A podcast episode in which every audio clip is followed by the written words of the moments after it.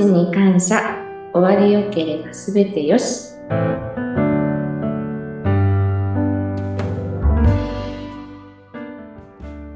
有限会社東美代表取締役、えー、染谷幸宏です。本日もよろしくお願いいたします。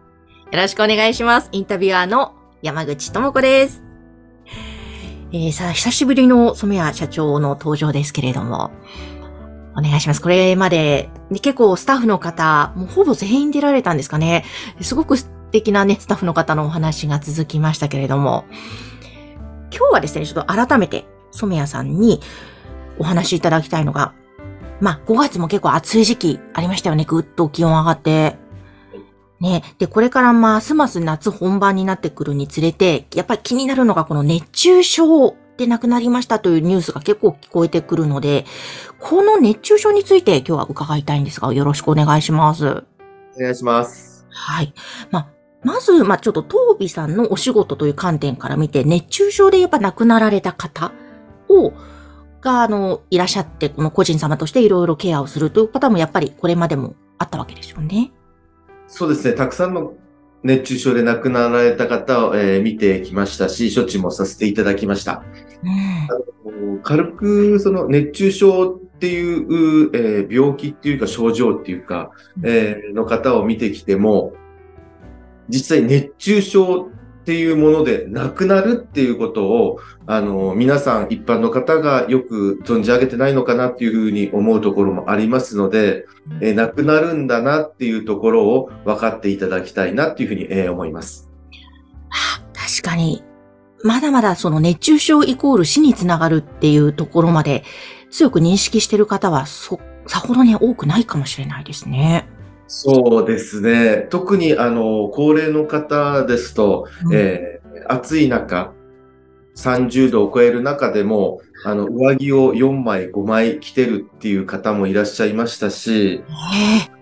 テレビ等で、えー流れておりますように、エアコンをつけてなかった。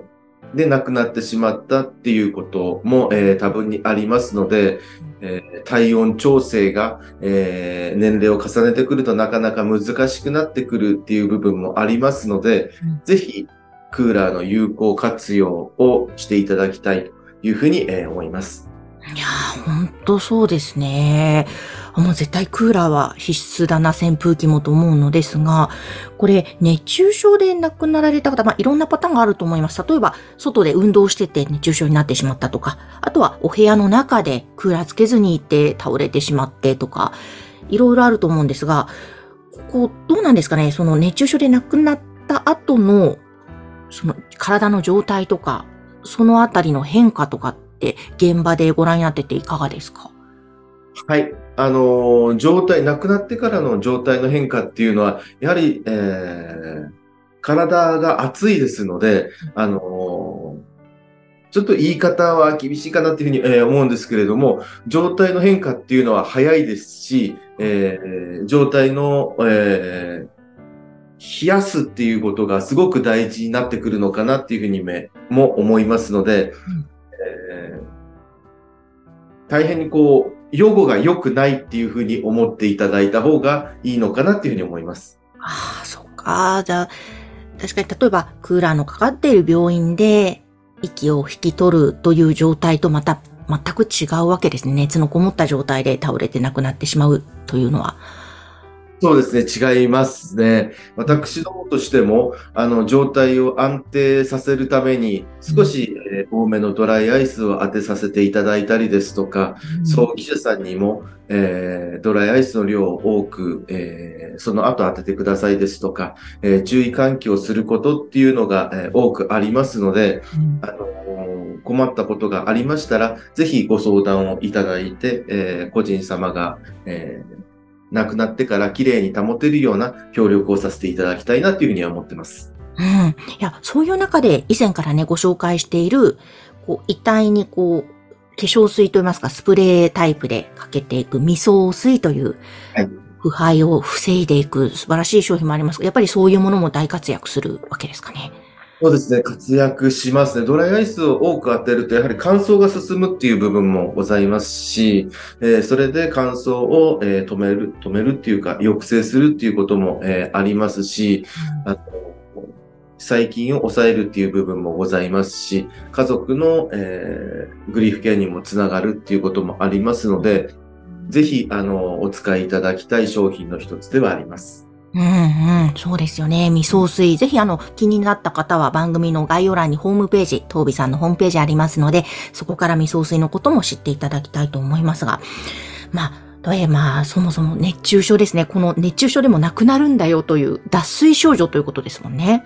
そうですね。あの、やはりその暑いだけではなくてですね、水分を取っていないために、その血液がこう、ドロドロになってしまうっていうことはよく聞くと思うんですけれども、そういうことで、あの、熱中症による、えー心筋梗塞ですとか、脳梗塞ですとか、そういったことも、えー考えられますし、いろんなその血液が、えーこう、えードロドロになることになってしまうことによって、えー思いもかけない、えー亡くなり方をする方もいらっしゃいますので、えー水分補給、えー電解質の補給っていうのも、えー健康な体を維持する上では必要なものなのかなっていうふうにも、えー思います。ですね。ほんと水分はもちろんですが、ただ水分取るだけじゃなくて、電解水であったり、あと、な塩、塩とか砂糖も必要なんでしたっけ？はい。ねえ。そしてやっぱりクーラー必須ですよね。そうですね。ただその、やはり、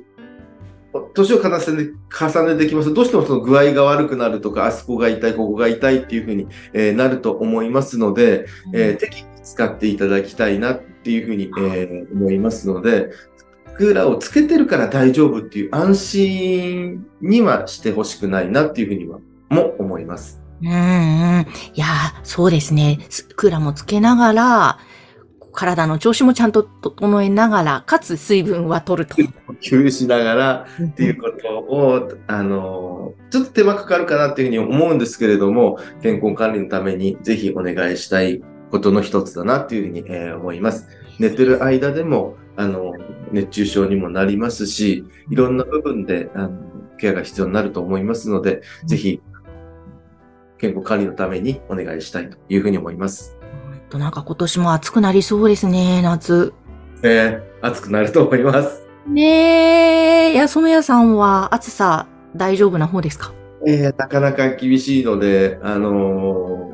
ー暑いだけでであればいいんですけれども、あのー今年も暑いためにその蚊が、蚊の発生が早いですので、はい。えー私もよくその蚊に刺されるんですけれども、あのー世界でも一番その亡くなるものが、あのー蚊に刺されて亡くなる方が世界の中では一番多その動物、動物っていうのかな？ねあライオンに襲われただとか、ワニに襲われただとかっていう蛇に噛まれたっていうよりも、蚊に刺されて亡くなる方が一番多いですので、はい。そういう部分では、日本でそういう蚊に刺されて亡くなるっていうことは非常に稀かなっていうふうには思うんですけれども、そういうことも、あの、知識の一つとして、あの、自分の中には入ってはいます。なるほど、なるほど。そうですね。海外でね、場所によっては川注意ですもんね。はい僕、うんうんうんうん。いや、ほんとそうだ。あの、暑さだけじゃなく夏は蚊が嫌ですね。私も蚊大嫌いなんで。ね。本当にちょっと乗り越えたい夏ですね。はい、よろしくお願いいたします。ということで、ぜひぜひあの、当日のホームページは番組概要欄に掲載しておりますので、皆様、こちらもチェックしてください。え今日は、染谷社長でした。ありがとうございました。わかりました。よろしくお願いいたします。